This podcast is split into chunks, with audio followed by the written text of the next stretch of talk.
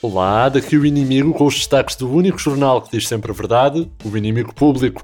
A semana foi uma semana como as outras, no fundo. Começou com as habituais, já muito tradicionais até, diga-se, buscas judiciais em clubes de futebol, as, uh, deixa-me fazer as 3 vezes 6, 18, portanto, 79 desde a passada quinta-feira.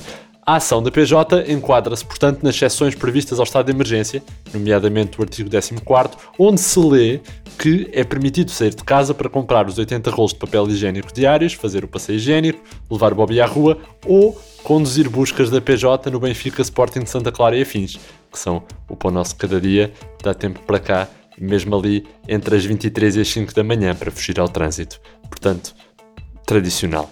Nestas buscas, um exclusivo IP, no Estádio da Luz, a PJ apreendeu aquilo a que chamou de um treinador do Flamengo falsificado. Pois é, segundo a Força Policial, registrou-se a apreensão de um treinador de futebol que imitava o Jorge Jesus triunfal, que conquistou o Campeonato Brasileiro, a Taça Libertadores e quase venceu o Mundial de Clubes. A PJ informou que a falsificação de treinador é totalmente grosseira, tendo Luís Filipe Vieira decidido pedir explicações ao feirante onde a comprou. No dossiê Covid desta semana, o recolher obrigatório lá vai andando, obrigadinho, graças a Deus. A GNR é que tem estado a braços com um fenómeno inesperado, que é o de que milhares de pessoas invadiram fontes, chafarizes e bebedores porque não leram bem o que o ministro Cabrita disse e estão baralhados com o conceito de passeio higiênico. Portanto, vai de ir para as fontes lavar-se vácuo. Quanto ao sexo na linha da Zambuja, bom, é, é para continuar. De resto, no internacional está tudo acertado. O presidente eleito norte-americano Joe Biden já marcou o bilhete e pediu visto para visitar a Direção-Geral de Saúde na sua primeira viagem ao estrangeiro, como POTUS, ou presidente dos Estados Unidos.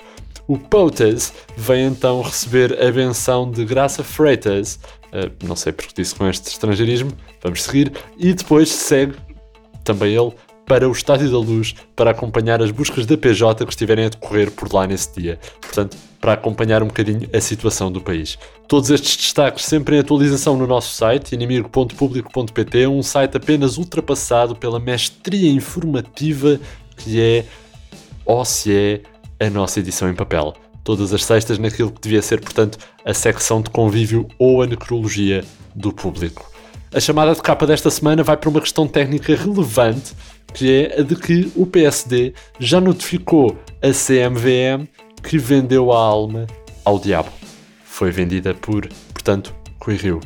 O anúncio oficial do negócio já foi enviado então à CMVM, tendo à semelhança da notícia sobre a vacina da Pfizer animado os mercados financeiros. O Diabo comprou 51% da alma do PSD na Bolsa de Valores, permanecendo a Sociedade Lusa de Negócios com os restantes 48% e Cavaco Silva com 1% sendo que o ex-presidente guarda as ações da alma do PSD por baixo de um dos muitos presépios da sua mulher, para impedir o diabo de lhe lançar uma OPA. É esperto, é esperto, cavaco.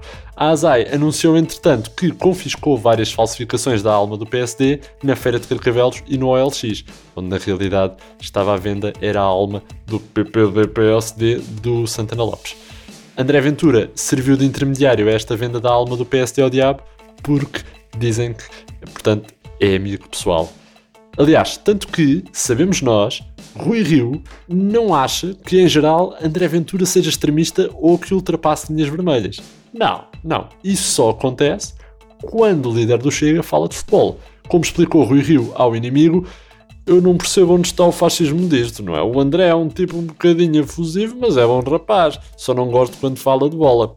Ventura admite moderar-se quando estiver perto de Rui Rio e, portanto, deixar o futebol de lado. Fala apenas assim de outras coisas, como a castração, ou a pena de morte, ou castigos corporais para pequenos delitos, tipo cábulas. Pois. No desporto, o Sporting está destacado na frente do campeonato. Eu sei, eu sei. E Frederico Varandas seguiu atentamente as eleições americanas e está a aproveitar mesmo algumas dicas. O líder dos Leões já alertou muita atenção aos futuros resultados desportivos do Sporting. Eles querem fazer tudo para evitar que sejamos campeões. Jogos em que o Sporting ganha e que depois, pela madrugada, vão chegando gols sofridos, empates e derrotas, e o Sporting ainda acorda no terceiro ou quarto lugar, como de costume. Não, vamos impor uma providência cautelar para parar a contagem dos pontos do campeonato e que o Sporting seja já campeão nacional, ainda antes do inverno. No próximo dia 28, o Sporting joga com o Moreirense, depois no dia 5 de dezembro com o Famalicão e no dia 20 com o Farense. Se vier alguma derrota por correio, desconfiem. Desconfiem. Acabem com os jogos de futebol por correspondência e um dia talvez o futebol português seja credível. Stop the count! Disse então Frederico Farandas ao IP. Também em destaque, o ministro Eduardo Cabrita não admite que os portugueses contornem as regras de limitação à circulação e garantiu que, se for preciso, manda fechar as estradas. Pois, mas os portugueses continuam com o dever cívico de pagar as portagens.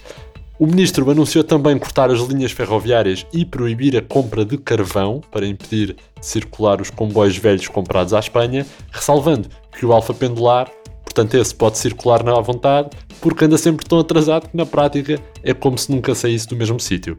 Eduardo Cabrita vai também começar por cortar a própria rua onde vive para deixar de ouvir os cães da GNR que lhe guardam a casa e não o deixam dormir.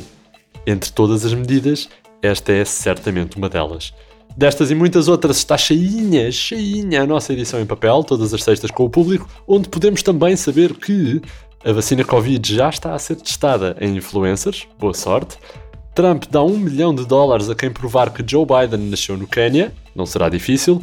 O teletrabalho regressa em força e lojas da Zara passam a vender exclusivamente pijamas.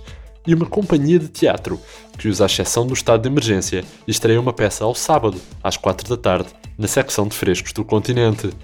Foi assim o mundo aos olhos do inimigo público, sempre com as notícias frescas de Mário Botequilha, Vitória Elias, João Henrique e Alexandre Barreira e a nossa moderada do som, que em nada fere a matriz sociossatírica deste podcast, Eva Esteves. Da minha parte é tudo, André Dias despede-se com algum rigor e isenção. Até para a semana.